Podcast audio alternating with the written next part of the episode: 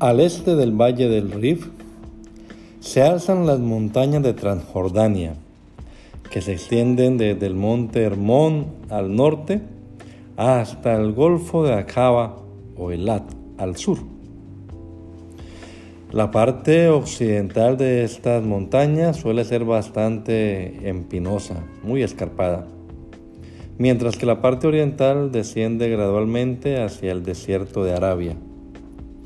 El límite oriental de esta región se sitúa aproximadamente a lo largo del antiguo ferrocarril de Hiyaz, que unía a Damasco en Siria con la Meca en Arabia Saudita. La parte más al norte de esta región se denomina Basán. Incluye los altos del Golán y se extiende desde los pies del mismo monte Hermón hasta el río Yarmouk. El paisaje son conos volcánicos ya extinguidos por supuesto y un rico suelo precisamente procedente de escombros volcánicos. Esta zona está relativamente elevada por lo que recibe una cantidad considerable de lluvias e incluso algunas veces nieve. Viajar por las tierras de Bazán es algo difícil durante los meses de invierno debido a las condiciones pantanosas que se forman. Durante ciertos periodos históricos uno de los ramales de la carretera internacional bordeaba su límite norte, justo al sur del monte Hermón, conectando Dan con Damasco. Al sur de Basán se encuentra la región de Galaad, que se extiende del río Yarmouk en el norte hasta una línea imaginaria de este a oeste trazada a través del extremo norte del Mar Muerto. Al este el desierto está a solo unas 25 o 30 millas del valle del Jordán. El río principal que divide la región de Galaad en dos partes casi iguales es el Jaboc. Galaad se compone principalmente de una el suelo, de una piedra caliza.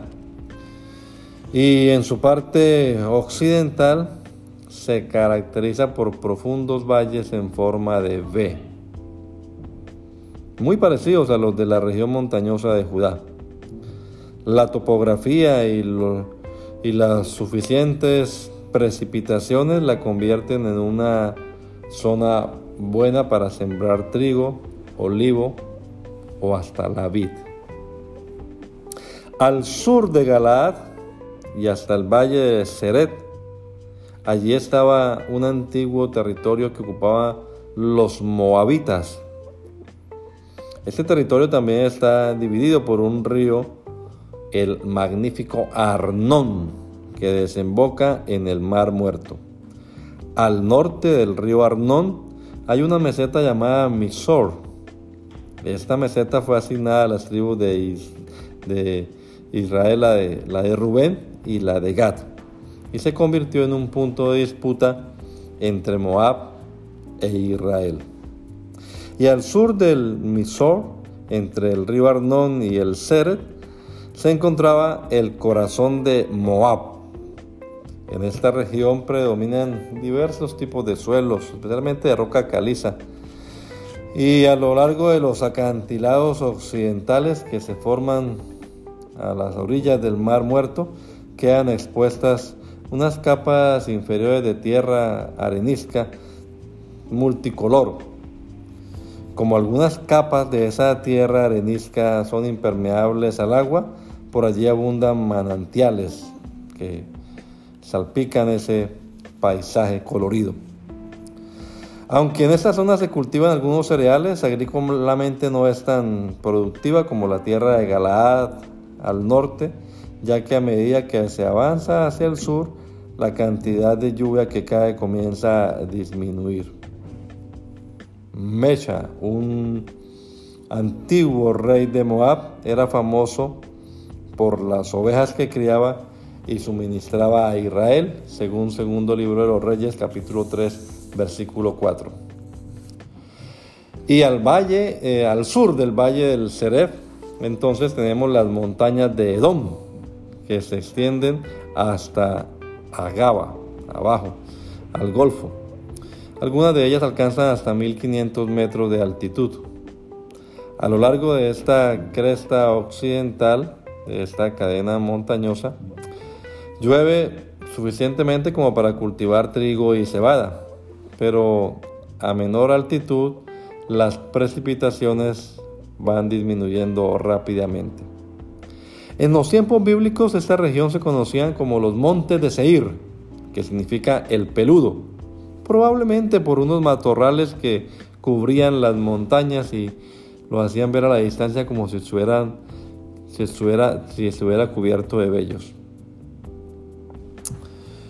También hay un suelo de caliza, ricos en cal, pero como las laderas occidentales son bastante empinadas, entonces, eh, y estas eh, laderas están formadas de una arenisca que tiene un color rojizo, especialmente al atardecer. Esa tierra también se conoce como la tierra de Edom, que significa precisamente rojo en lengua hebrea. La ciudad más famosa de esta remota región se conoce como Petra. Era la capital de los nabateos, una tribu que estuvo habitando esta zona entre el 200 a.C. y el 200 después de Cristo aproximadamente. Fue el pueblo que los nabateos fueron el pueblo que acabó reemplazando a los edomitas del Antiguo Testamento. Hay carreteras por estas montañas transjordanas, pero al igual que las de la cordillera central, pues tratan de evitar los valles profundos. Así que la carretera principal era la de Transjordania que conectaba Damasco y por tanto Siria, o Asiria más bien, con, con Babilonia. Bueno, mm, hay países allí que se hacia el sur, como Arabia Saudita y otros que también se conectaban con esta, con esta carretera, esta carretera de Transjordania, que iba, le digo, desde Arabia Saudita, pasando por esta zona transjordana, uniendo Siria con Asiria y Babilonia. Ah, hay ciudades importantes en esta región como Astarot, Ramot de Galaad, Rabá de los Amonitas y el mismo Esbón. La parte sur de esta carretera, ya cerca a Esbón, se le conocía como el Camino del Rey o Camino Real, según número 21-22, aunque también con ese nombre se conocían otras carreteras, según podemos ver en números 20 y 17. En cualquier caso, la carretera transjordana solo era superada en importancia por la carretera principal que estaba, ya sabemos, en la costa mediterránea al occidente y que conectaba Damasco con Gaza.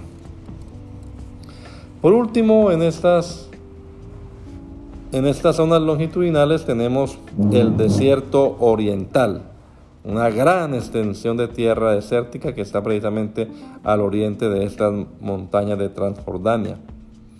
En el norte, las grandes montañas volcánicas y las, los residuos de lava de tiempos remotos hacen de ella una región inhóspita. Aunque también su elevada altitud garantizaba o garantiza una lluviosidad adecuada para algunos tipos de cultivos.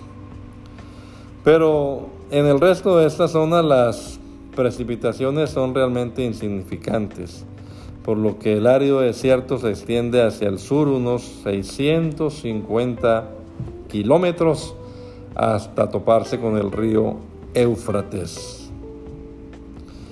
En el esto es hacia el este, más que hacia el sur, hacia el este.